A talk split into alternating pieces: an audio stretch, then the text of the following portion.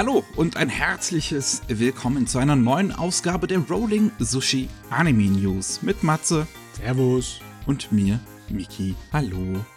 Und bevor wir heute zur eigentlichen News-Action kommen, hat äh, Matze wieder eine kleine äh, Anime-Vorstellung für euch. Ja, ja, ja. Ich habe in meinen kleinen hier äh, Sack gegriffen von dem KSM-Pressematerial. Ne? Und da habe ich Shoujo Manga Nozaki-kun mal kurz angefangen. Das ist ja eigentlich schon eine ältere Serie von 2014, ne? Ja. Basiert auf einem Millionenkomma, also einem kleinen Gag-Manga. Und der läuft immer noch, habe ich gesehen. der läuft bis heute. Das ist Wahnsinn. Uiuiui. Das hat anscheinend lange, äh, lange Beine, das Gerät. Äh, es geht darum, dass äh, die kleine Sakura, und ich meine wirklich Klee, so ein Strich in der Landschaft, äh, ihrem Klassenkameraden, den Nosaki, was ein ganz hochgewachsener und strenger und ernster Typ ist, ihre Liebe versucht zu gestehen. Und das geht mal so richtig schief, weil sie einfach nicht direkt rauskriegt, was sie sagen will, sondern da kommt sowas her von wegen, ich bin, ich bin schon ewig dein Fan gewesen, ne? Und dann drückt er erstmal ein Autogramm in die Hand, ne? Weil er ist nicht wirklich heimlich, aber vielen Leuten ist es unbewusst, dass er äh, Manga zeichnet. Ne? Ausgerechnet Shoujo-Manga. So die richtig klischeehaften, kitschigen, romantischen Dinge. Und ja, äh, sie versucht auf irgendeine Weise ihm näher zu kommen und er fasst das logischerweise falsch auf, weil er ein Dub ist. Und dann wird sie seine Assistentin. Und es ist größtenteils sehr, sehr schnell erzählt, sehr gaglastig, weil klar ist ein Jon-Komma. Ähm, die Romantik ist so ein bisschen im Hintergrund, hauptsächlich der, der verrückte Haufen, der sich um den äh, Nosaki da ähm, sammelt und äh, die Shoujo-Manga-Szene sind das so das Thema. Da lernt man ein bisschen was und man hat eine Menge zu lachen und es ist von Doga Kobo gemacht, deswegen ist es unverschämt gut animiert. ne? Also ist ganz fein, ist ganz nett. Also ich glaube, da werde ich mal weiter gucken. Yay. Ey, warte mal, wir hatten das irgendwann mal im Anime Slam Podcast, oder? Vor Ewigkeiten, weil ich es irgendwann mal gesehen habe, aber ich kann mich an so gut wie nichts mehr erinnern. ja, das habe ich mir gedacht. Das ist so eine Sorte von Serie, wo halt richtig angenehm zu gucken ist, aber dann hast du auch wieder aus dem Gedächtnis ja. verbannt. Aber das ist genauso der richtige Geht für. Rein und wieder raus. Ja, genau richtig für zwischendurch. so kann man es sehen, ja. ja. Gut, ähm, also wer das haben will, das erste Volume müsste mittlerweile draußen sein. Ich, ich glaube, ich habe es letzten Monat vorgestellt in der Vorschau. Ich kann mir das auch nicht auswendig merken. Es ja, ist immer so viel. Und dieses Mal ist die Vorschau auch so lang. Ja, es ist Arbeit, ne? Sehr viel Arbeit. Besonders für Mickey hier. Ich muss nicht so viel machen, ne? Aber ja, ich glaube, die zweite ist sogar jetzt direkt um die Ecke. Lass die zweite mal kurz Ausgabe. nachgucken. Shoujo Manga. So, das so geschrieben. Shoujo Manga Nozaki Kun. Zweites Volume ist, ja, 19. Mai. Also kommt diesen Monat. Jo, wunderbar. Ähm, gut. Dann Beginnen wir mit dem eigentlichen Nachrichtenprogramm. Wir haben aus Deutschland nicht allzu viel. Ich habe mir ein paar interessante Manga-Lizenzen wieder rausgepickt, über die wir kurz reden können. Ähm, einmal nicht ganz Manga von Tokyo Pop haben wir Is It Wrong to Try to Pick Up Girls in a Dungeon in ihrer Light Novel äh, Initiative wieder mit drin, die sie mhm. vor einem halben Jahr oder so gestartet haben. Und ähm, dann damit direkt auf die Fresse geflogen sind, weil sie halt nicht gekennzeichnet haben, aus welcher Sprache die Dinger jeweils äh, übersetzt werden. Ja. Und ich schätze, deswegen werden gerade jetzt bei weiteren Releases unter diesem Branding Leute eher kritisch drauf gucken. Ja, also auf jeden Fall auf das Kleingedruckte werden sie achten. Ne? ja, also schlecht finde ich es ja nach wie vor, finde ich es ja eigentlich nicht so. Wir sollten mehr Line Novels bekommen. Wir haben davon einfach viel zu wenig in Deutschland.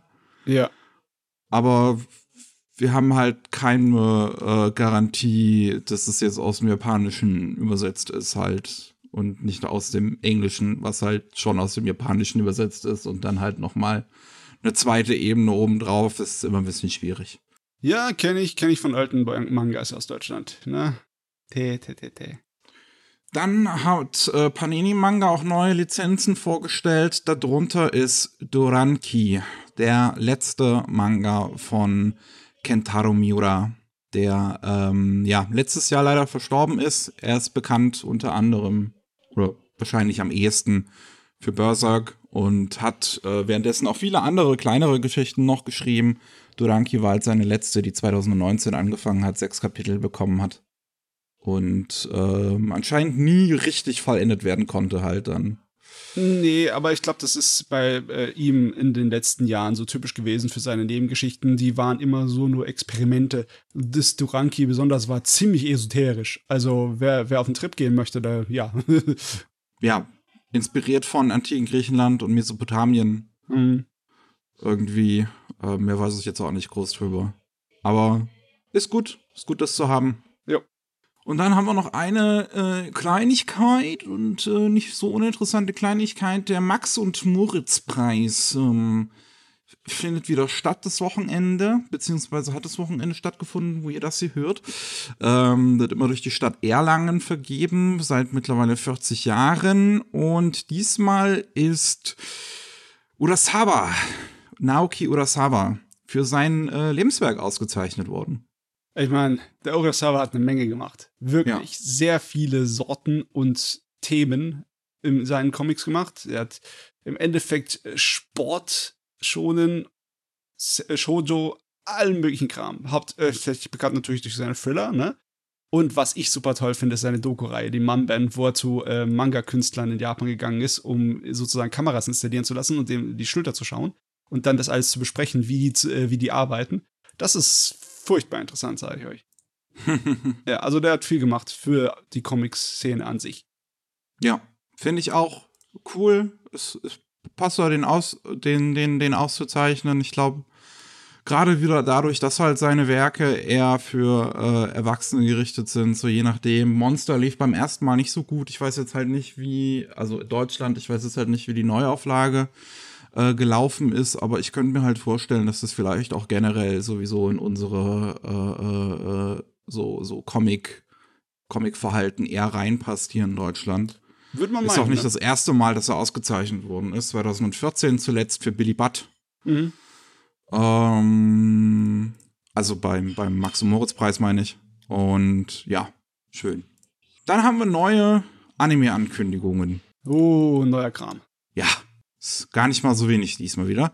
Wir haben einmal ähm, Nights with a Cat. Ist ein Manga ein, ja, ich, ich weiß gar nicht, ob es überhaupt in einem Magazin läuft oder ein Webmanga ist. Es ist viel koloriert. Ähm, und ist halt ein relativ simples Ding. Es geht um einen Typen, der hat einen anstrengenden Arbeitsalltag und wenn er halt nach Hause kommt abends, dann will er halt mit seiner Katze chillen und darum geht's. Jo. um ihn und seine Katze.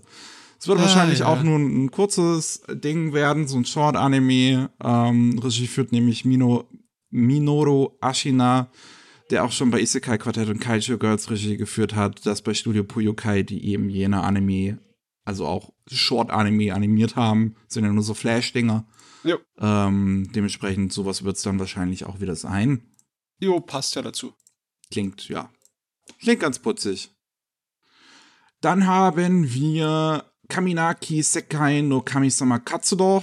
What God Does in a World Without Gods ist angekündigt worden, dass es einen Anime bekommen wird, einen TV-Anime. Mehr wissen wir jetzt aber noch nicht großartig drüber.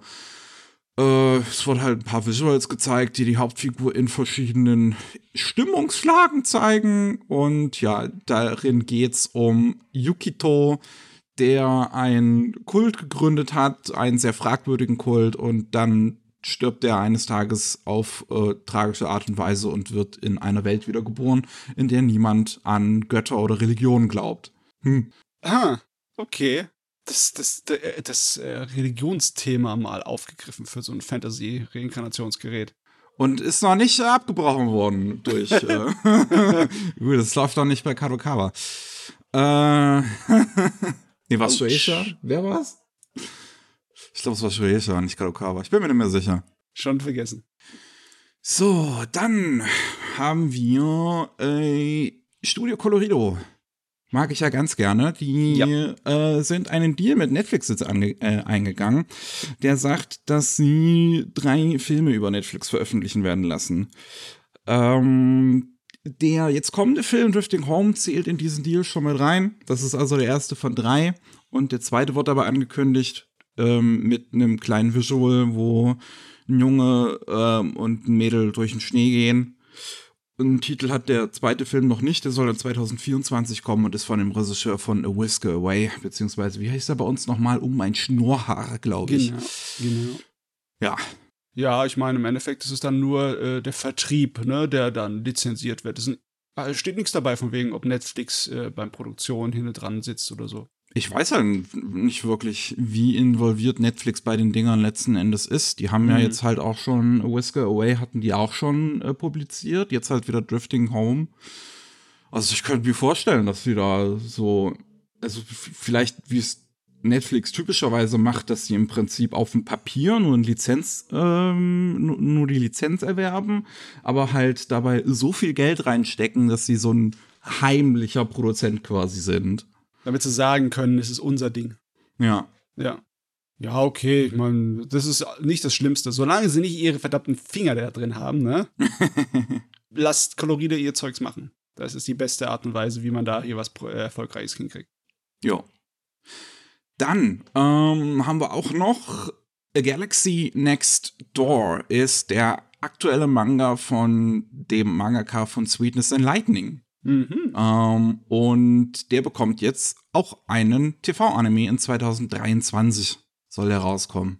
Es geht um einen Mangaka, der vom ja, Leben geplagt ist, ihm geht's nicht gut, er alle seine Assistenten sind abgehauen, seine Eltern sind gestorben, er hat zwei Geschwister, um die er sich kümmern muss, er hat nur einen Mittelschulabschluss, ist nie auf die Highschool gegangen und äh, schafft kaum noch irgendwie was, hat die ganze Zeit Angst, irgendwie seinen Job zu verlieren. Und dann kommt eine neue Assistentin ran, die super toll ist, alles super erledigt und immer on time und irgendwas scheint an der seltsam zu sein.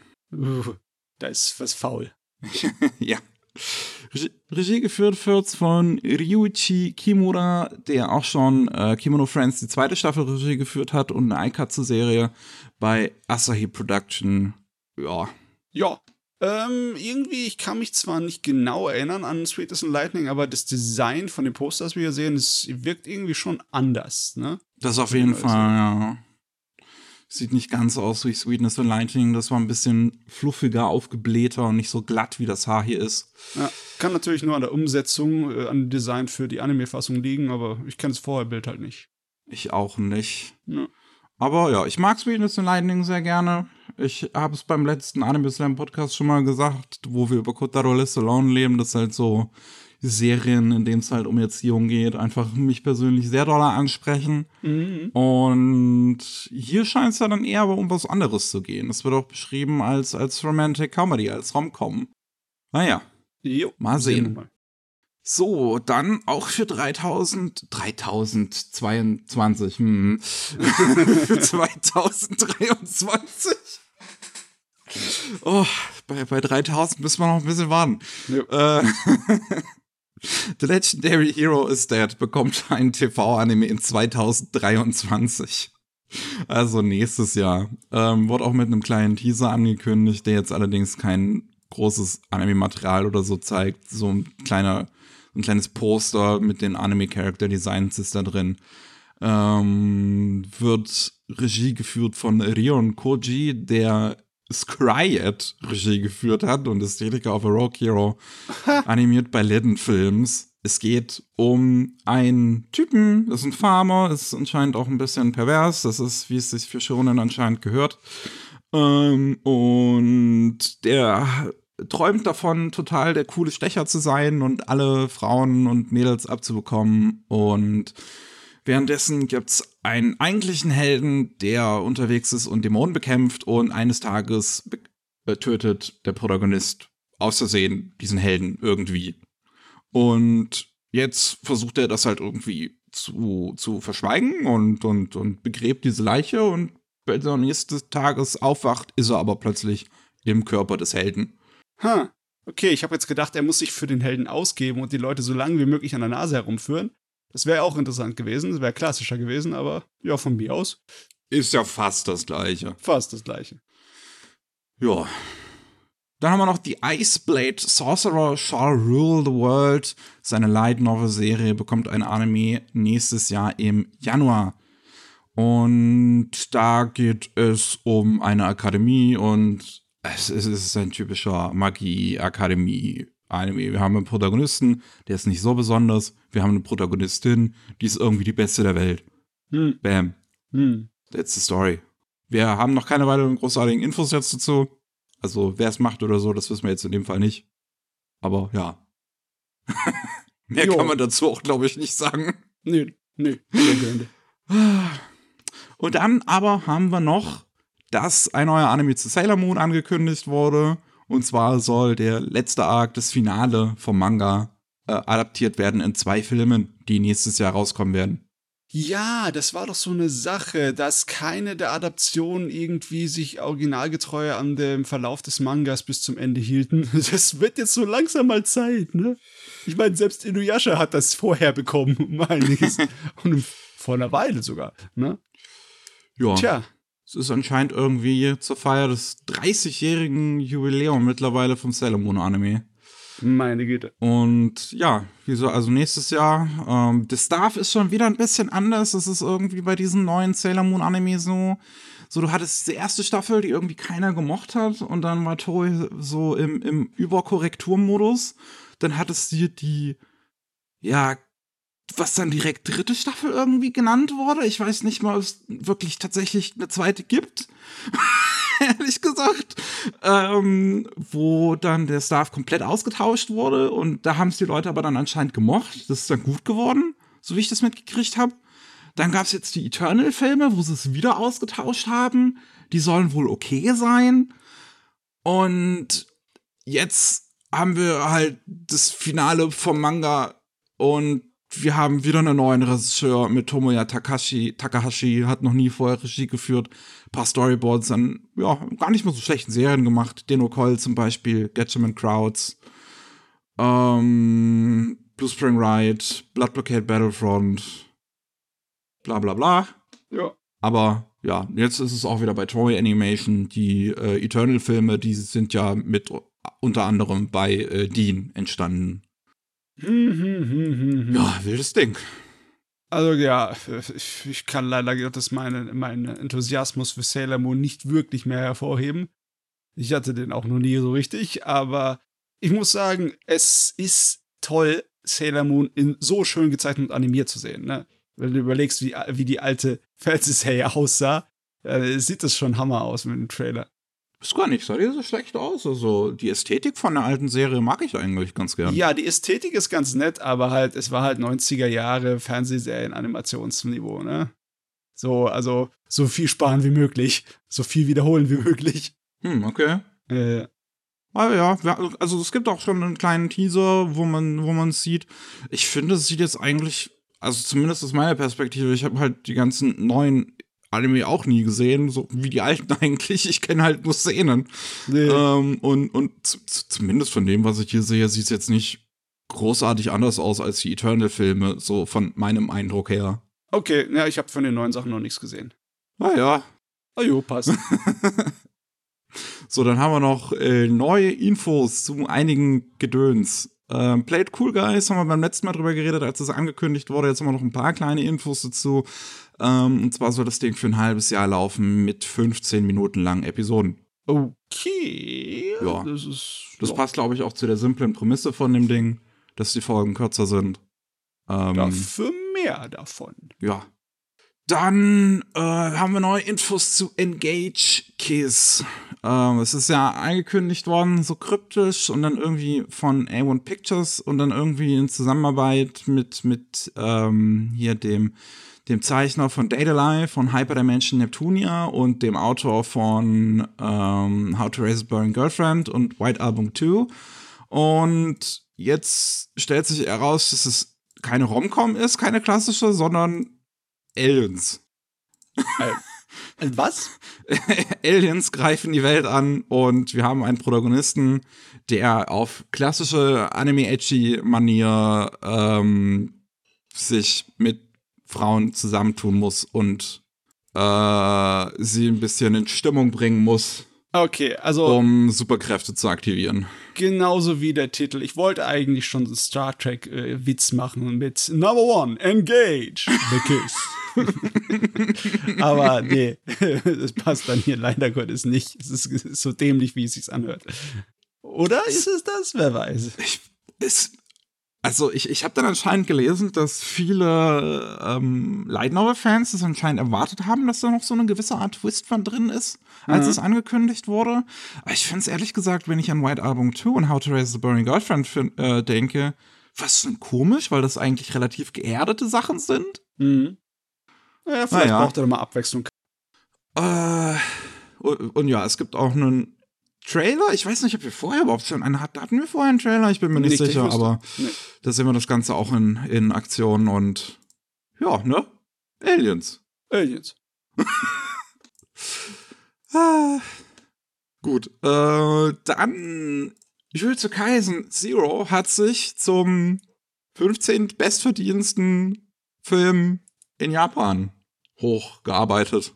Meine Güte lauter Monster in den letzten Jahren, echt, ey. Oh, ja, nachdem Demon Slayer jetzt der bestverdienste Film ist, ähm, haben wir halt jetzt äh, Jujutsu Kaisen Zero, was auf einem guten Kurs ist, da auch mitzuspielen und jetzt 13,5 Milliarden Yen eingenommen hat, seitdem äh, der Film gestartet ist an Weihnachten und ist damit jetzt besser als Frozen 2 und genauso gut wie E.T. Armageddon und Harry Potter und der Gefangene von Azkaban. oh Mann. Also der bösartige Vergleich ist natürlich Frozen, das ein Anime in Disney-Kinofilm glatt macht, ne? Dann ausgerechnet noch Frozen. Das ist schon mal ein Ding, ne? Und das jetzt in nur in wenigen Jahren zweimal passiert ist. Hei, hei, hei, hei. War Armageddon damals so ein Hype, dass das so viel? Wusste ich nicht, also ich, ich habe es auch im Kino gesehen, aber ich habe keine ah, Ahnung von Japans Zahlen gehabt damals. Ah ja. aber ja, mal, mal, mal sehen, wie viel es noch werden, auch wie es dann international aussieht. Also ich weiß jetzt halt nicht, inwiefern hier auch überhaupt, ähm, also ich schätze mal, da sind auch internationale Zahlen, die wir jetzt haben, schon mit drin. Die sind jetzt nicht so groß, glaube ich, die internationalen Einnahmen, weil es halt auch noch nicht so viel ausgespielt werden konnte. Aber wenn man jetzt auch dran denkt, so in Deutschland, wir haben letzte Woche drüber geredet, dass es mhm. einer der best, bestlaufendsten Anime-Filme ist der letzten Jahre hier in Deutschland. Mhm. Ähm, in den USA ist der auch ziemlich abgegangen anscheinend. Also, ja. Ja, ja. Da guckst du in ein paar Jahren drauf zurück und dann kannst du da sagen, ha, da gab es die Explosion der neuen Shonen-Zeit. Oder auch nicht. Wer weiß, was daraus wird. Ah, ich glaube, ich glaube, das läuft doch ganz gut. Ja. So, dann haben wir auch noch neue Infos zu dem neuen Anime von Otawaremono oder Otawareromono. Ja, Mask ja, of Truth. Schrecklich bösartiger Titel, aber Heldenlied darf man in Deutschland ja sagen dazu. Ne? Ja. Ähm, ist jetzt der dritte Anime in dem Franchise, nachdem der letzte, nachdem der letzte jetzt auch schon wieder ein paar Jahre her ist. Ich glaube 2013 kam der raus. Mhm. Ähm, und äh, ja, basiert halt auf dem gleichnamigen Spiel auch, auf der gleichnamigen, ich glaube, es ist so Mischung aus halt Visual Novel und Strategiespiel sind die immer so. Und ähm, ist eine direkte Fortsetzung zu dem vorherigen, zu dem zweiten Utaware Romono. Und The False Faces, so hieß es. Und ja, jetzt wissen wir, es wird 28 Episoden lang sein, was eine ungewöhnliche Zahl ist. Jo.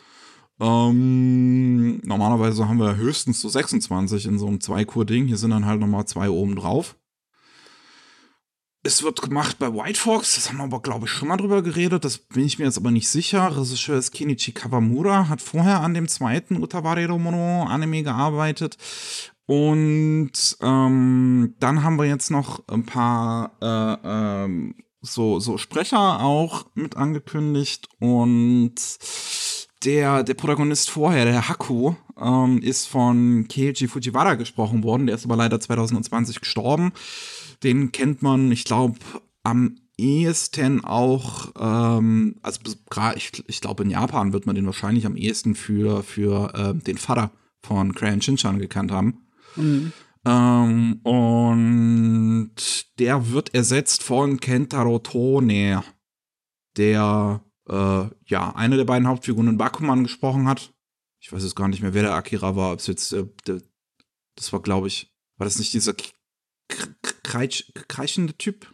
Weiß ich jetzt nicht mehr. War, war, war der das? Weiß ich wirklich nicht. Oh Gott.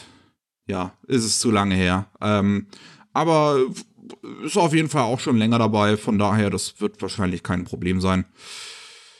Äh, hat anscheinend schon irgendeine andere Nebenfigur vorher gesprochen in dem anderen Utawaremono. Das ist dann vielleicht, das ist dann vielleicht ein bisschen komisch. Weiß ich nicht, wenn man das vielleicht hintereinander wegschaut. Aber ansonsten, ja. Ich, ich, ich denke mal, das äh, ist in einigermaßen guten Händen. Ja, ja, ich meine, ist sowieso, wird immer wieder so eine Art von große epische Schlachtengeschichte sein, weißt du, wo es halt um das Schicksal der, der Nation geht und große, ja, wie halt das beim Strategiespiel halt mäßig aufgebaut ist, ne? Ja. So große ich hab den ersten Mal gesehen und äh, den, den ersten Otavarero Mono und ich fand es eigentlich ganz witzig, dass man diesen, diesen Strategiespiel-Aspekt dem Anime eigentlich voll so, so, so, dass man das voll da drin sieht, dass es ja. eigentlich auch ein Strategiespiel ist. Ja, ja, das hat das Ganze lustig gemacht. Das macht es halt ein bisschen anders als den restlichen Fantasy-Kram. Ja. Gut, ähm, dann Pokémon. Die ganzen Web-Pokémon-Serien sollen eigentlich bisher immer ganz gut gewesen sein. Ich habe auch immer nur Gutes gehört. Ich müsste mir die endlich mal anschauen, sowas wie Twilight Wings. Ähm, und Wit Studio macht ja den, den nächsten namens Hisuane Snow. Der, wissen wir jetzt, soll am 18. Mai starten auf dem offiziellen YouTube-Account von Pokémon. Äh, wird er zu sehen sein, spielt in der Hisui-Region ähm, von dem, äh, von Pokémon Legends Arceus, beziehungsweise äh, Diamond and Pearl, weil äh, Legends Arceus ja ein Prequel ist zu Diamond and Pearl. Und ähm, ja, wird gemacht bei Wit Studio. Regie ist Ken Yamamoto. Ähm, sein Regiedebüt hat vorher äh, einige Storyboards ähm, und, und Episode Direction übernommen bei unter anderem Princess Connect der zweiten Staffel und das Opening von der zweiten Staffel ähm, 86. Mhm. Okay. Ja, wird wahrscheinlich auch wieder gut werden. also man will's hoffen. Äh, dann haben wir einen ersten Teaser zu The Tunnel to Summer, The Exit of Goodbye ist eine Light Novel, die, wo wir letztes Jahr drüber gesprochen haben, dass es einen Anime bekommt. Es geht um eine Art, äh, um einen Tunnel, der äh, in dem man durch die Zeit reisen kann, wenn man da durchgeht. Im Prinzip, also so ein bisschen irgendwie. Man, man, man sein, der innigste Wunsch soll erfüllt werden, wenn man da durchgeht. In, in Austausch für einige Lebensjahre. Und der Protagonist wird halt gern seine verstorbene Schwester wiedersehen. Gefolgt wird er von einer neuen Austauschschülerin, die schwört ihm zu helfen. Und das Ganze wird gemacht bei dem noch relativ neuen Studio Clap, die jetzt zuletzt halt Pon the Cinefile gemacht haben, der jetzt, glaube ich, auch noch gar nicht in Deutschland zu sehen war bisher. Der wäre auf dem Akiba Pass Festival, glaube ich, gelaufen, wenn ich mich recht erinnere. Hm, ich glaube, sowas. Ähm, und ja, jetzt haben wir einen ersten Teaser auch dazu. Und das sieht äh, von dem, was man da sehen kann, sieht das schon ziemlich hübsch aus. Ja, hübsche Bilder, auf jeden Fall. Ja. Die schöne Unschärfe, die Kameraunschärfe, ne? Hm. Ach so, die, die, Lichtstimmung erinnert mich auch so ein bisschen an, an ähm, hier halt Your Name und Rivering with You und so ist. Ja, ja, aber das ist halt, ne, viele von den äh, Jugenddrama-Kinofilmen, die sind halt total von diesem Stil geprägt. Das ja, kriegen wir nicht mehr weg. Das ist Shin Shinkai, äh, Shinkai Ruined Anime. Ja, ich bin mal gespannt. Das sieht dann doch interessanter aus. Würde ich sagen. Ähm, was haben wir noch? Genau, wir haben auch den ersten Trailer zu Gundam. Kokoros Doan's Island ist ein Film basierend auf der 15. Folge vom Original-Anime, die äh, ja international nie zu sehen war, weil die äh, äh so schlecht sein soll, dass man die sich nicht angucken kann. so, zumindest so hat es der, der Domino begründet. Ähm, und ja, jetzt haben wir einen, einen, ersten Trailer zu, zu dem Ding, was im Prinzip diese Story Arc, den diese Folge damals aufgegriffen hat, äh, äh in die Länge führt. Da hat ja dann der, der, hier, wie heißt er nochmal, der Yoshikazu Yasuhiko. Ja, der Originalzeichner, ähm, ja. Und genau, der auch viel, viel zu Gundam beigetragen hat, hat er dann einen Manga draus gemacht aus dieser Story und jetzt adaptierte die halt auch selbst. Also er führt bei diesem Film auch Regie, hat auch gesagt, dass das wahrscheinlich sein letztes Mal sein wird, dass er Regie führt. Ähm, hat auch vorher Gundam The Origin gemacht, also den Manga und den Anime.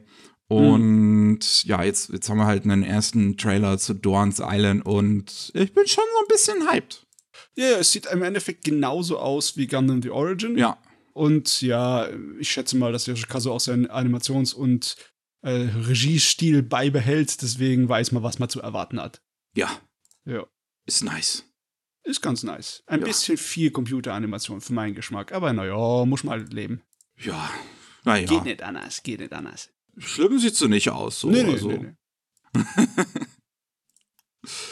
Gut. Ähm, dann Penguin Drum ähm, ist jetzt äh, letzten Freitag, wenn ihr das hier hört. Ähm, also der Freitag, ne, vor, vor, dem hier im Prinzip.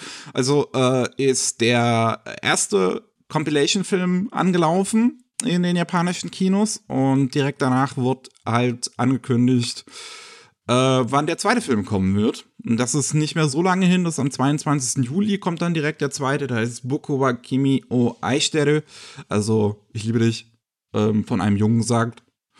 Und ja, ist halt dann der zweite Film. Jo. Von Recycle of the Penguin Drum, was nach wie vor ein relativ cleverer Name ist. Yep. ich bin mal gespannt, ähm, wenn dann irgendwie Kritiken oder so reinkommen, wenn man das das erste Mal im englischen Bereich sehen kann und so, wie, wie die tatsächlich sind, die Filme. Hm, ich weiß nicht. Ich glaube, da muss ich mal äh, das ganze Zeugs einfach nachholen. Vielleicht wirkt es dann anders. Vielleicht ist es wirklich nur ja, Wiederholung und fertig. Wer weiß. Das, das wäre halt so simpel. ja, es wäre zu simpel. Ich glaube es auch nicht, aber ja, vorsichtig mit der Hoffnung. Dann haben wir noch einen ersten Trailer zu Lycoris Recoil. Ist der äh, erste Anime, also ist neuer Anime von A1 Pictures, wird Regie geführt von Adachi. Äh, das, ist, sein Regiedebüt, aber man kennt ihn als äh, Character Designer von den Anime-Versionen zu Sword Art Online und Working. Ähm, und den Stil erkennt man auch definitiv wieder in, in dem Trailer-Material hier. Es geht halt irgendwie um, um Café, ähm, was ein bisschen sonderbar sein soll. Also sie auch sonderbare Wünschen nachgehen und gut, so sonderbar sieht jetzt der Trailer ehrlich gesagt noch nicht aus. Nein.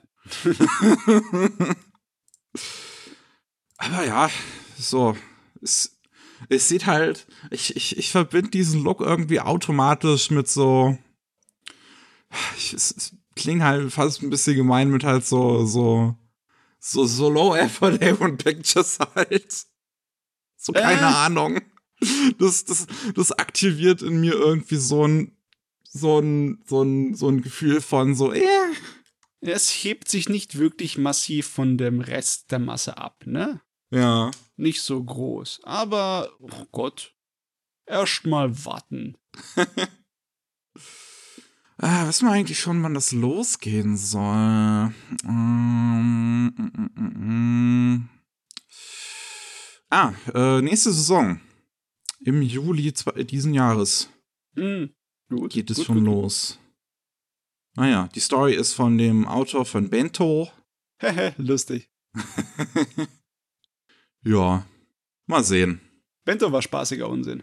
Ich hab den, glaube ich, auch nie gesehen.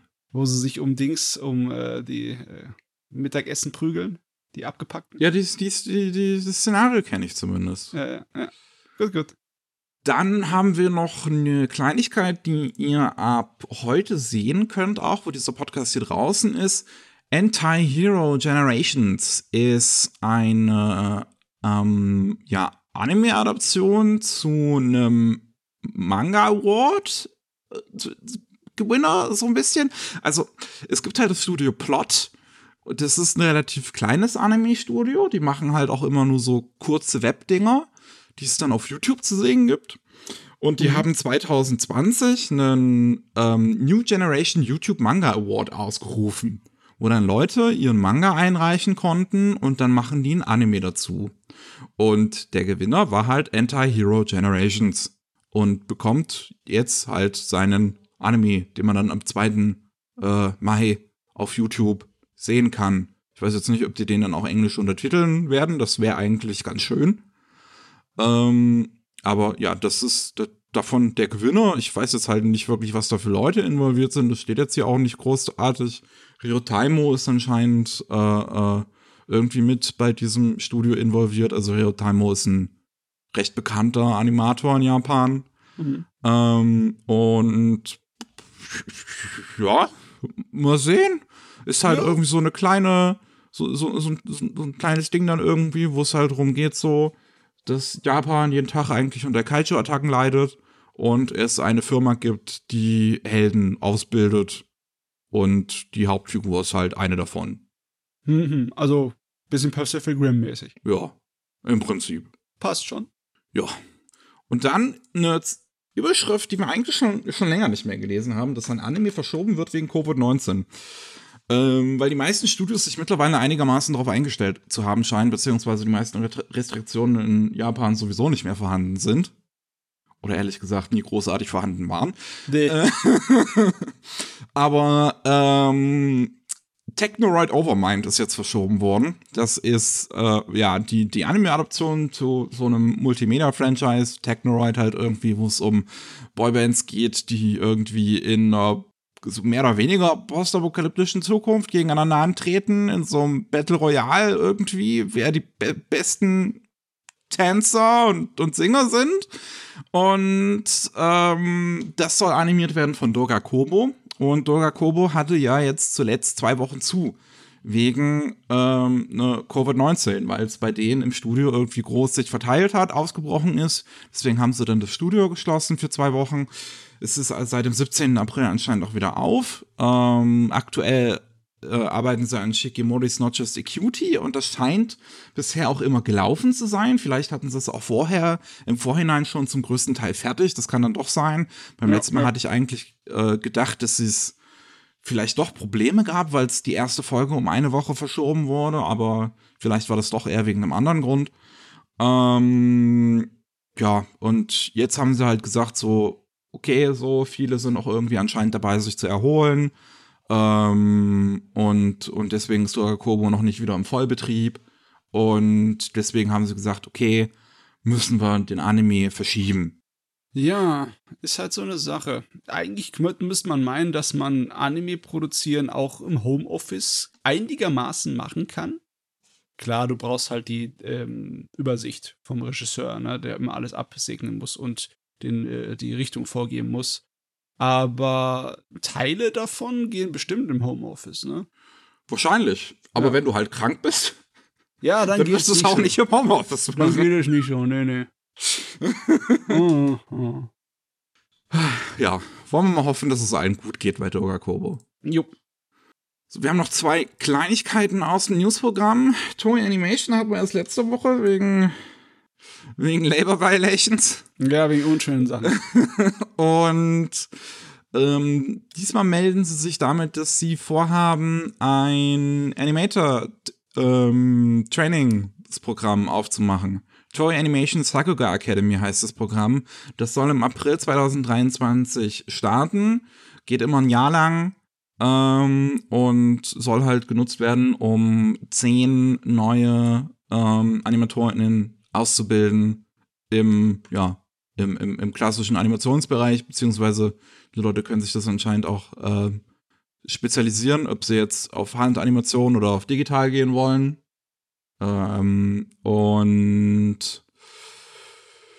ja, äh, also die bekommen dabei 150.000 Yen pro Monat. Das ist ich glaube, gar nicht mal so viel weniger als Neueinsteiger bei Toei bekommen. Nee. Neueinsteiger bei Toei bekommen, glaube ich, knapp über 200.000. Ah, das ist schon äh, ein Unterschied, ne? Ja.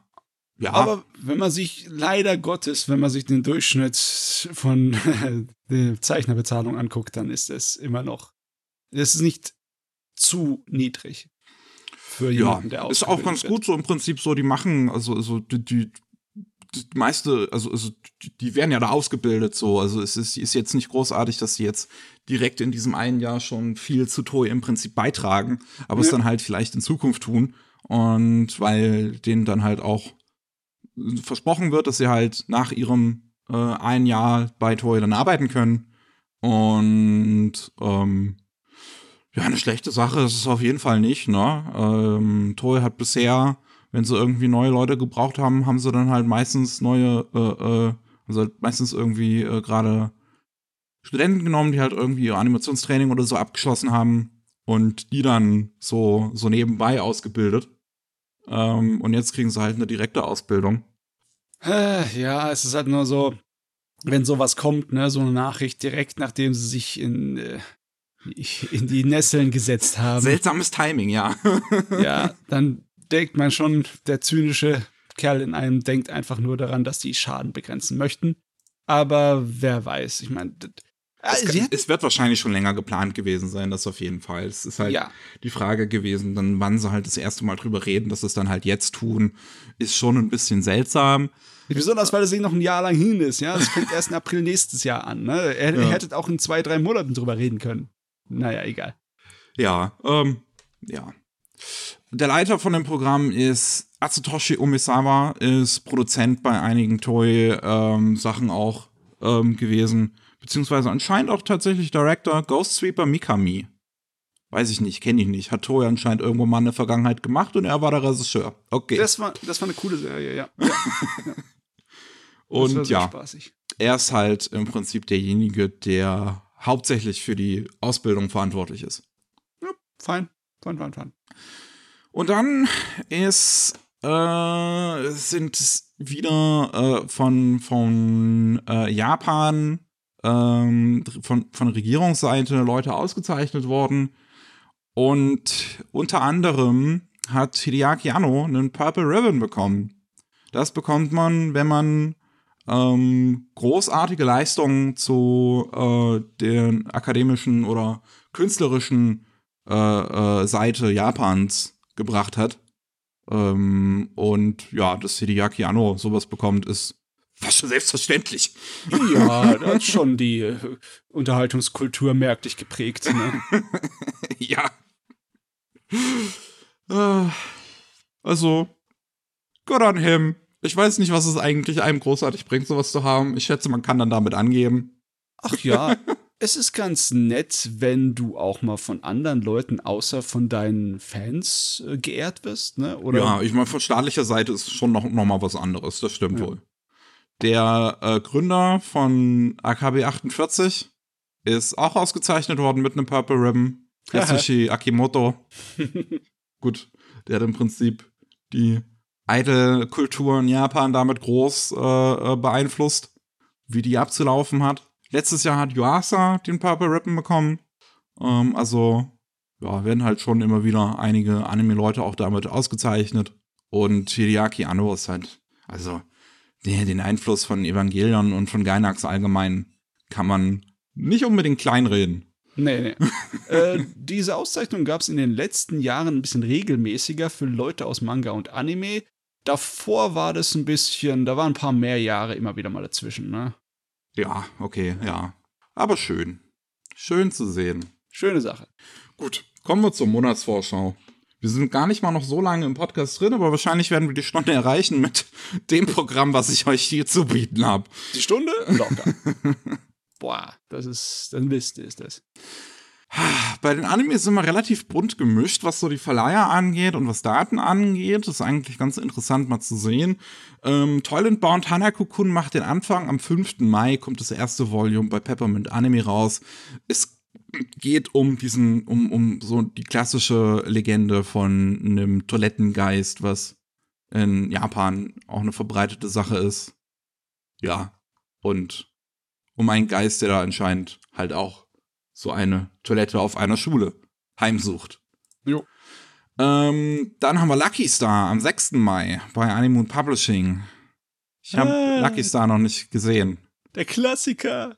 Ja, na, also ich finde die Serie durch und durch unterhaltsam, sehr lustig, sehr spaßig. Das ist doch schön. Ja. Ja.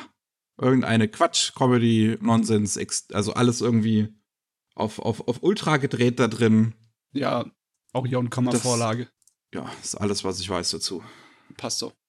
Dann überspringen wir ein paar Tage. Wir sind am 19. Mai. Da bringt Hardball Films Murder Princess raus. Alle sechs Folgen in einer Gesamtausgabe. Es geht um ähm, ein, ein Königreich, wo alle im, im Hofe getötet werden, bis auf die Prinzessin, die gerade so entkommen kann. Und dann zufälligerweise mit einer Kopfgeldjägerin die Seelen tauscht. Und jetzt ist sie halt die Murder Princess. Will sich rächen. Ja, es ist ein äh, schräges Ding. War ja schon mal bei uns in Deutschland. Ist sozusagen ein neues, ein Wiederreleasen. Ne? Ja. Das alte Ding ist schon seit Ewigkeiten vergriffen. Jo, dann bringt Kase die Hiroyasu Ishida Collection. Das sind vier Kurzfilme von Hiroyasu Ishida bei Mhm. Studio Colorido gemacht. Ähm, und das ist halt Fumiko's Confession, Raintown, Sunny Boy and Dewdrop Girl und Typhoon Noruda. Ja, Alle auf Sache. einer Disc. Die sind alle fein. Ebenfalls am 19. Mai bei Kase haben wir Millennium Actress in 4K Ultra HD. Boah. Also wer, wer alles, alles sehen will, im Prinzip, also schön scharf, der, äh, ja, kann sich gönnen. Einen Film von Satoshi Kon. Dann haben wir ja auch am 19. Mai von Peppermint Anime Magia Record Puella Magi Madoka Magica Side Story. Wie es im Namen steht, ist es eine Nebengeschichte zu Madoka Magica, die jetzt die letzten paar Jahre schon läuft und halt auf einem Mobile Game basiert. Jo. Am 20. Mai haben wir die Senior Class bei der Bush Media Group. Die Bush Media Group bringt immer äh, koreanischen Stuff nach Deutschland und das ist auch die Senior Class. Das ist ein südkoreanischer Animationsfilm, in dem es um eine Prostituierte geht, beziehungsweise es geht um eine Studentin, die nebenbei sich prostituiert und um einen Jungen, der sich in diese Studentin verliebt und dieses Mädchen, also diese junge Frau irgendwie dann davon abbringen möchte von diesem Leben und dann passieren noch irgendwie andere Dinge. Äh, ja, eher ein bisschen harterer Tobak. Ja. Ähm, dann am 26. Mai bei KSM gibt's Hyoka, auch ein Klassiker von Kyoto Animation, feiert sein zehnjähriges aktuell. Geht um eine Gruppe, ähm, der eigentlich der Literaturclub, aber so nebenbei sind sie so Schuldetektive im Prinzip und kümmern sich um die Anliegen von ihren MitschülerInnen, währenddessen einiges an ja, wie soll ich sagen, Anspannung und, und andere Dinge so zwischen den Figuren, zwischen den vier Hauptfiguren passieren. Ha, Jugend. Ach, die jungen Leute, die jungen Hüpfer. Ja. Und dann am 27. Mai haben wir der Planet der Dinosaurier bei Pidax Films. Ähm, wird jetzt auch nochmal neu rausgebracht. Der letzte Release ist jetzt auch schon wieder einige, einige Jahre her. Ich glaube, damals noch in den 90ern müsste tatsächlich der letzte gewesen sein. Und ist halt ein Anime stark, stark inspiriert von Jules Verne, wo es um eine Gruppe an Jugendlichen geht, die ähm, während einer Navigationsübung mit einem Schiff plötzlich ähm, in einen Sturm geraten und wenn sie aus diesem Sturm wieder rauskommen, sind sie in einer völlig neuen Welt gelandet. Einem Planeten, wo es noch Dinosaurier gibt. Ja, ja, auch so ein Klassiker. Heute haben wir es mit äh, Zeugs, das etwas älter ist, aber das hier, das, ist schon der älteste Eintrag in der Liste. Ja. Äh, Da war Jurassic Park noch sehr beliebt, das hat man gemerkt. Warte mal, wann kam der Anime raus? 1995. Jurassic Park war 93, glaube ich? 94, 94. 94. Aber ich weiß gar nicht, ob ich jetzt äh, das direkt miteinander verbinden sollte, aber auf jeden Ja, Fall Dinosaurier haben funktioniert. Ne, Auf jeden Zeit. Fall, ja. es war der Zeitgeist. So, dann kommen wir zur Monatsvorschau für Manga und die ist sehr, sehr lang. Ich werde ein bisschen durchrushen. Jo, jo. Weil wir haben viel zu tun. Mhm. Am 3. Mai geht's los mit Hayabusa und Carlsen Manga. Bei Hayabusa haben wir Darling, Give Me a Break. Ist eine sehr typische Boys Love Romanze. Es geht halt um einen Typen aus der äh, Stadt und äh, beziehungsweise nee, aus dem Dorf und der geht dann in die Stadt und nee, andersrum der in Italien, okay, nee, doch, es war andersrum. I'm sorry. Es geht um einen Typen, der von der Stadt aufs Dorf zieht. So rum. Mhm. Oh, ist ja mal was ganz Neues. Ähm, und dann halt, ja, dann begegnet er da einen Typen und dann wird halt geknattert. Fliegen die Funken. dann haben wir Renaissance. Und hier werde ich einfach mal die Beschreibung vorlesen, die Manga Passion zu bieten hat, weil ich mir sonst auch nichts anderes dazu habe einfallen lassen können.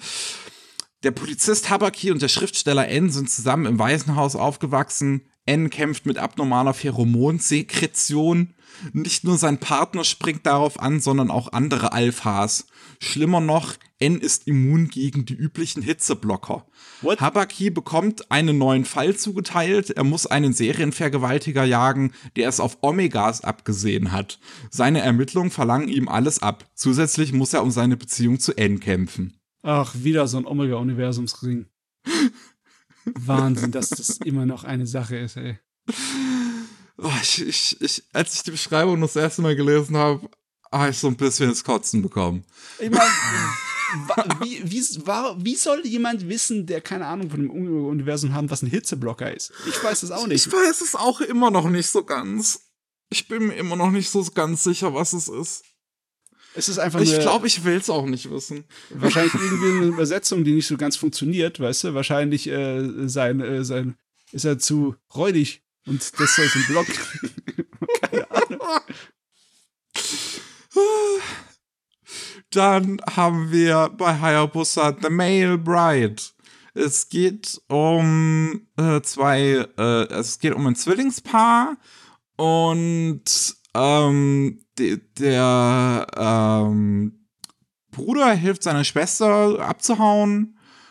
Und jetzt will, verkleidet er sich dann als seine Schwester, weil die mit einem reichen, ähm, mit dem Sohn eines reichen Händlers verlobt werden sollte.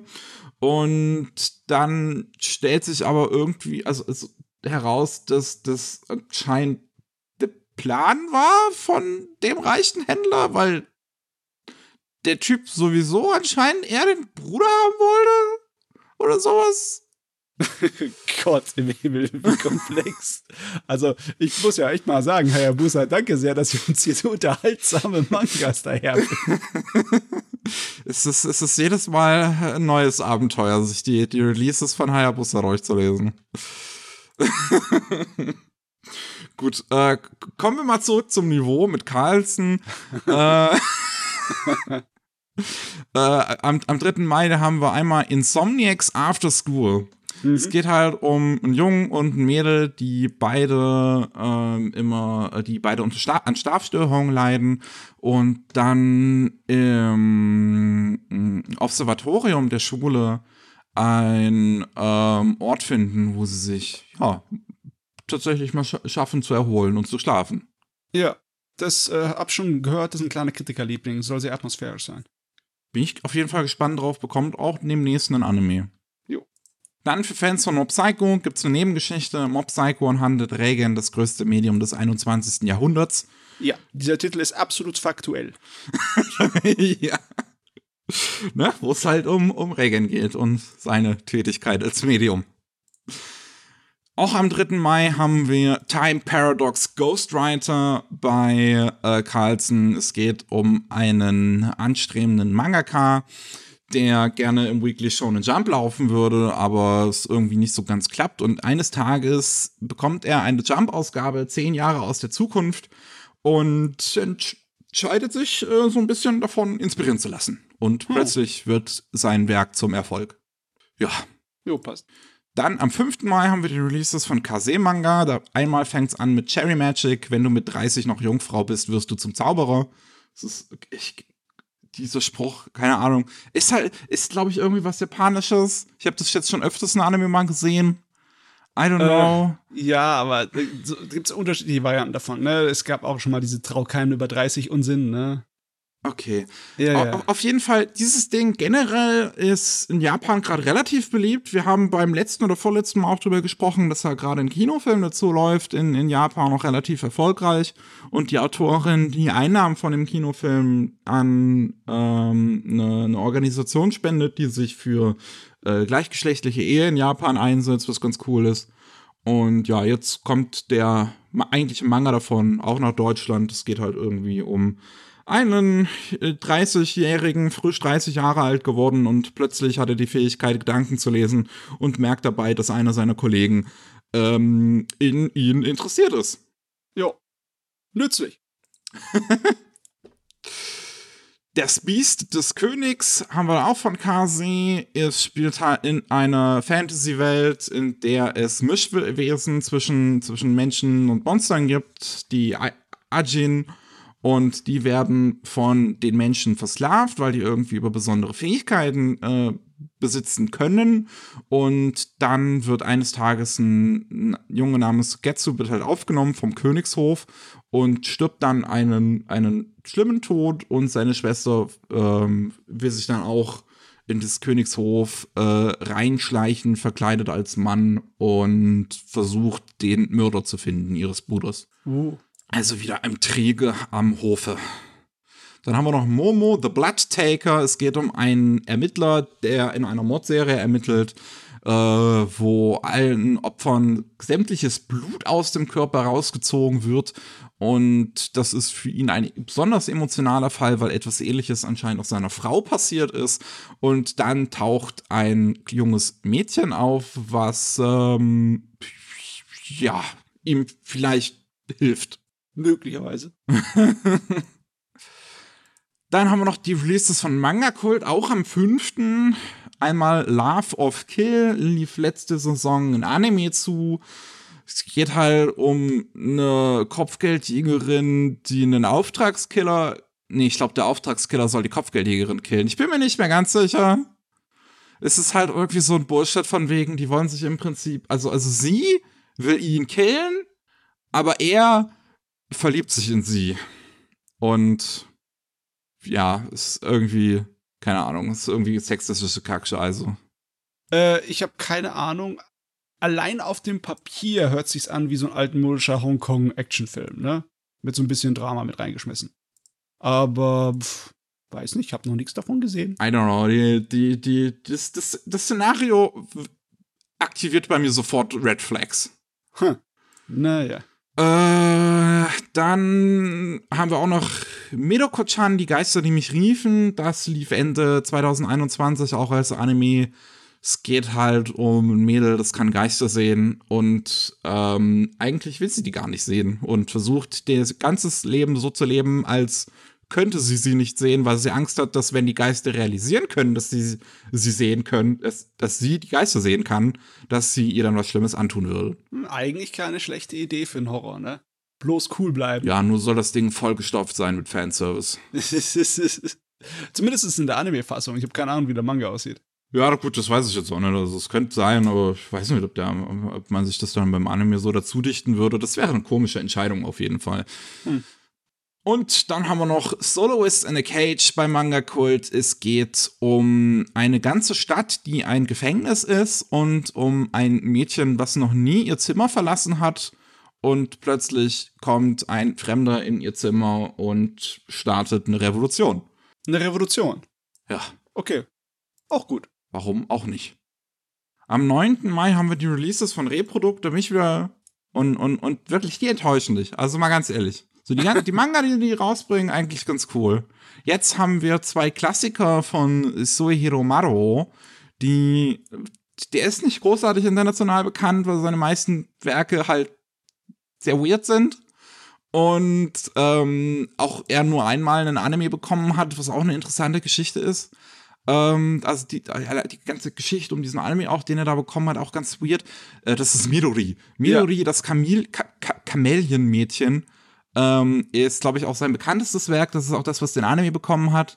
Dieser Anime ist auch irgendwie so ein kurzer Film, der halt von einer einzigen Person über Jahre gezeichnet wurde und auch total freaky sein soll. Ja, ist Und- sehr freaky. Ähm, ja, es geht halt dabei irgendwie um, um eine, eine, eine Freakshow, die durchs Land zieht und um ein kleines Mädchen, was da irgendwie halt dabei ist und dann sind aber noch irgendwie andere sehr deformierte Menschen und Gestalten dabei und Reprodukt hat die Tage auch irgendwie Seiten davon auf Twitter geteilt und als ich die gesehen habe, habe ich irgendwie nur Gangbangs gesehen. also literally. aber, aber ja. Ähm, und auch bringt sie vom gleichen ähm, Mangaka. Der lachende Vampir ist auch einer seiner bekannteren Werke, wo es um einen Jungen geht, der von einem Dämon zum Vampir gemacht wird und jetzt äh, schreibt er Tagebuch über so alles, was ihm passiert und merkt dabei, dass die eigentliche Welt, in der er lebt, ein strenges, fast schon faschistisches Regime ist und er als Vampir jetzt aber eigentlich im Prinzip mehr Freiheiten genießt als vorher. Hm. Also ich muss sagen, das Titelbild dazu ist, das ist ein Erlebnis. Das ist, das ist furchtbar bescheuert, aber echt, echt interessant. Ja, es ist, es ist wirklich interessant. Ja, Ich finde es ich find ganz cool, was sie rausbringen. So, am 10. haben wir die Releases von Egmont. Es fängt an mit das dunkelgraue Chamäleon, ist im Prinzip, wie heißt es nochmal, Dress to Kill als Manga. Ha, okay. Ähm, ja, halt ein, ein, ein Mann, der sich irgendwie als Frau verkleidet. Es ist während der Wirtschaftskrise in den 80ern und bringt Leute um. Ja, okay, aber sie ist jetzt hier so eine Rachefigur, ne? Nicht unbedingt Ja. ein Serienmörder wie in Dress to Kill. Also Gut, ja, so schlimm. Ist ja, gut, ist jetzt die Frage so, wie man das wertet, aber Ja, ne, die, die, der Anti-Held-Typus, der kann sowohl böse als auch gut als auch grau sein. Ne? Also ich hoffe mal, dass der, der Titel, das dunkelgraue Chamäleon, das so ein bisschen sich hält, ne, mit dem, was es verspricht. ja, ich weiß nicht. Ich bin bei sowas natürlich skeptisch. Ähm, dann haben wir ein perfekter Antrag. Das ist eine Boys Love Geschichte, eine relativ simple. Ein Typ ähm, ist irgendwie äh, ausgebrannt vom Leben und dann begegnet er seinem Kindheitsfreund wieder und dann merken die beiden, dass da die Funken fliegen. Mhm. Ja. Äh, auch am 10. Mai haben wir Full Moon was, war Sagaste. Ähm, auch von Egmont ist ein ja, ziemlicher Klassiker, der halt jetzt eine Neuauflage bekommt. Ist ein Jojo-Klassiker. Der kommt auch, glaube ich, in so dicken Bänden daher mit einem Hardcover, 30 Euro das Stück, wo dann, glaube ich, auch drei Bände in einem sind. Geht halt um ein Mädel, das ist zwölf Jahre alt und ist äh, kurz davor zu sterben wegen dem Tumor. Und dann kommen zwei Todesengel und ähm, versprechen ihr, einen letzten Wunsch zu erfüllen. Ja, ist halt Arina Tanemura, ne? Den Stil, wer ihn gesehen hat, der kennt ihn. Die Augen sind viel zu groß und sie leuchten. Ja, das stimmt. Am 11. Mai, das ist eine vollgepackte Woche, haben wir die Releases von Tokyo Pop. Einmal Eliana, Prinzessin der Bücher. Es geht um ein Mädel, das von einem Prinzen, also ein Prinz macht ihren Antrag und sie sagt ja, weil ähm, der Prinz eine riesengroße Bibliothek hat und sie im Prinzip den ganzen Tag dann da drin verbringen kann. Also, ja, würde ich auch machen, ne? Also, Bücher ist auch fantastisch. Aber hast du Ja. das Cover gesehen? Meine Gott, sind das viele Locken und viele Rüschen. Hei, hei, hei, hei, hei. Das stimmt wohl, ja. Das stimmt. Dann haben wir Finder in der Light Novel Edition mit dem Untertitel Blaue Flammen. Ich weiß nicht, also es ist anscheinend ein Manga-Ding, was auch schon länger existiert und ich glaube, das jetzt hier ist eine Light Novel-Adaption davon. Ist halt ein größeres Boys Love-Franchise irgendwie, wo es um einen Typen geht, der äh, ja ein bisschen, bisschen sensibler ist und die ganze Zeit von der Schlägerbande verprügelt wird und, und, und dann finden die aber heraus, nee, ich glaube, andere Leute finden das heraus, dass das für ihn Scham ist, dass er da immer verprügelt wird und ver- versuchen ihn jetzt damit noch zusätzlich zu erpressen, als wäre es nicht schlimm genug. Und dann begegnet er einem anderen Typen so, ähm, der auf seiner Seite zu sein scheint. Hm. Ja. Ah, jo. Ähm, lauter gesagt als getan haben wir dann noch, das ist von Sora, sind glaube ich auch schon einige Manga von dem bei Tokyo Pop gelaufen. Ähm, und da geht es um ein Mädel, die ähm, äh, das, das Schulfest gemeinsam mit einem Jungen namens Chiaki planen soll. Und der ist aber so völliger Aufreißer, hat nichts als süße Mädchen im Kopf und scheint irgendwie, sieht auf den ersten Blick irgendwie für nichts geeignet aus und äh, plötzlich merkt aber Anna, das ist die Protagonistin, dass der Chiaki doch irgendwie dazu in der Lage ist, dieses Schulfest mitzuplanen und dann, ja. Klassiker. Jo. Ähm, dann haben wir noch, ich, den Titel finde ich eigentlich lustig, Waking Up in a Yuri World. Auch am 11. Äh, Mai bei Tokyo Pop wird wieder übersetzt von der guten, von der guten Verena Maser, die irgendwie alles Jury-mäßige bei Tokyo Pop äh, übernimmt. Mit der wir auch schon mal ein Interview hatten vor zwei Jahren, als die Corona-Pandemie so angefangen hat bei Rolling Sushi. Mhm. Und ähm, ja, es geht um ein Mädel, die wacht eines Tages auf und merkt, plötz merkt plötzlich, dass entweder alle Männer der Welt verschwunden sind oder sich in Frauen beziehungsweise Mädchen verwandelt haben und alle Mädchen irgendwie anfangen auch zu daten so untereinander und ja, dann findet sie ein anderes Mädchen, was selber auch realisiert, dass sie halt in, in, in einer anscheinend anderen Welt aufgewachsen ist, äh, also plötzlich aufgewacht ist, meine ich. Und jetzt versuchen sie zusammen herauszufinden, was passiert ist. Ja, ich meine, ich meine, wenn du in Rom bist, dann tust wie die Römer. ich find's ganz witzig, die Idee dahinter. Am 23. Mai haben wir die Releases von Ultraverse. Wir haben Arata und Shinju, bis dass der Tod sie scheidet. Es geht um ähm, einen Typen, der äh, arbeitet bei einer Erziehungsberatungsstelle und will halt so, äh, eigentlich so ein Goody-Two-Shows, will allen helfen. Und dann kommt ein Mädel zu ihm hin, eine junge Frau, die möchte, dass ähm, er sie zu ihrem, zu dem Mörder ihres Vaters führt im Gefängnis.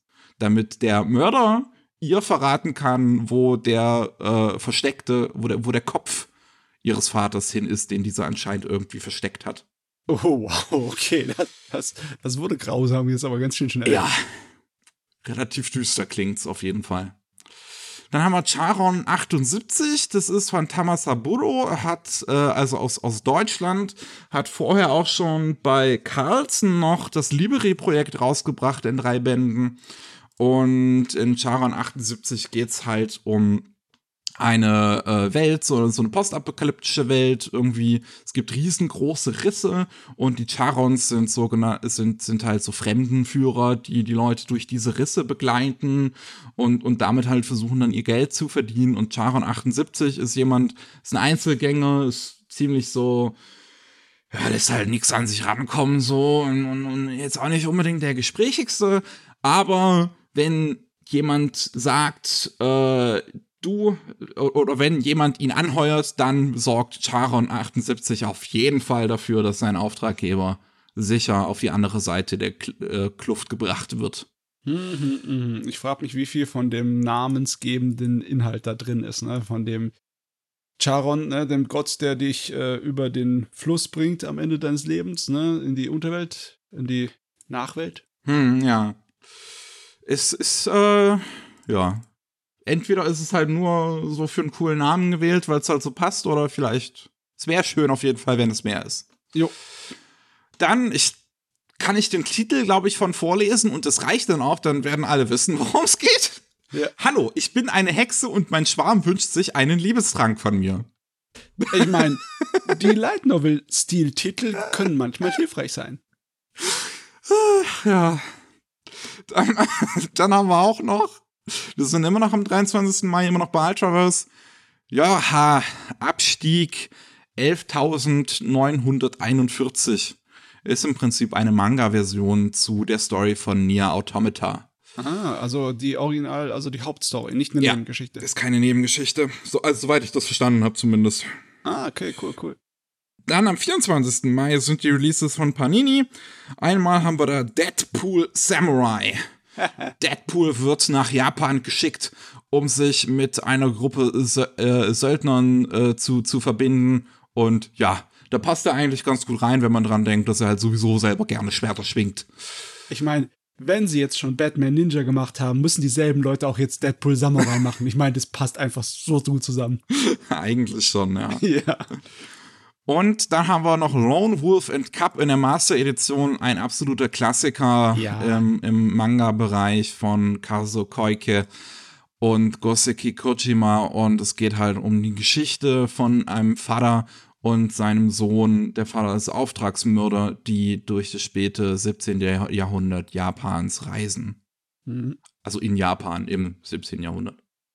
Äh, dann, ja, ist, ist 31. Mai sind wieder die Releases von Hayabusa und Carlsen Manga. Dafür dürfte dann, glaube ich, im Juni nichts sein von denen. Ähm, bis wir uns fanden, Japans erstes schwules Ehepaar ist ähm, ein Manga, der eine Adaption ist von einer Biografie, die Hayabusa am gleichen Tag auch rausbringt. Und ähm, ja, erzählt halt die Geschichte von einem LGBTQ-Aktivisten Ryosuke Nanasaki und wie der gemeinsam mit seinem Ehepaar, äh, mit seinem, mit seinem Partner die erste ähm, mehr oder weniger anerkannte ähm, schwulen Hochzeit haben. Also in Japan ist es ja zumindest so, dass einige äh, Bezirke ein, ein, äh, eine Art ja, Ersatz-Hochzeit haben. So Ja, ja, die, die kriegen was eher ähnliches. Ja, so Partnerzertifikate werden Genau. ausgestellt, ne? Genau. Darum geht's hier im Prinzip. Ist eigentlich ganz nett. Finde ich, finde ich schön, dass sie sowas rausbringen. Ja, das ist auch gut. Ja. Äh, und dann haben wir noch Daisy Jealousy ist ja auch Boys Love. Ich, also, ne, diesmal haben wir auch, glaube ich, nichts anderes gehabt von Hayabusa. Im Prinzip. und es geht um einen Typen, der studiert Game Design und da gibt es einen anderen Typen und der verliert irgendwie alle seine Daten zu seinem Abgabe, zu, zu, zu seinem, seinem, seinem Semesterprojekt. Und dann will der Protagonist dem halt helfen. Jo. Dann am 31. Mai, wir sind jetzt bei Carlson, Don't Lie to Me, Paranormal Consultant ist eine Geschichte in, den 1920ern in Japan, wo es um Kanoko geht, die eine übernatürliche Fähigkeit hat. Sie ist ein junges Mädchen und sie kann Lügen im Prinzip besser erkennen als jeder Lügendetektor und äh, tut sich dann zusammen gemeinsam mit einem Detektiv, die ja jetzt halt äh, Fälle lösen in den 1920ern in Japan. Ah, cool. Dann ist wieder einmal eine H.P. Lovecraft-Adaption von Go Tanabe am Start mit dem Klassiker, glaube ich, schlechthin, Der Schatten über Innsmouth. Mhm. Und zu guter Letzt, dann haben wir's. Boah. Seven Deadly Sins, Four Nights of the Apocalypse ist die Fortsetzung zu Seven Deadly Sins ähm, mit ähm, einer neuen Hauptfigur, der auch, glaube ich, nichts, also soweit ich das verstanden habe, auch wirklich gar nichts tatsächlich mit den, mit den vorherigen Hauptfiguren aus dem vorherigen zu tun hat. Das Okay. Ding spielt halt einfach nur 16 Jahre später. Ähm, er sieht aber irgendwie. Er sieht aus wie der Sohn von der Hauptfigur vom vorherigen, Ja. aber ich habe nachgeguckt. Die Eltern sind irgendwie andere. Alles klar. Ja, das war's. Wunderbar. Hilfe! Ist doch ein bisschen länger geworden, ne? Oh Gott. Vielen Dank fürs Zuhören. Und ähm, falls, falls ihr mehr von, von uns hören wollt, so, dann gibt's ähm, alle zwei Wochen Anime Slam äh, am Mittwoch. Und jeden Mittwoch gibt's ähm, Rolling Sushi, wo es dann um, um Japan geht, aus, aus, aus den wichtigsten, um die wichtigsten News aus Japan.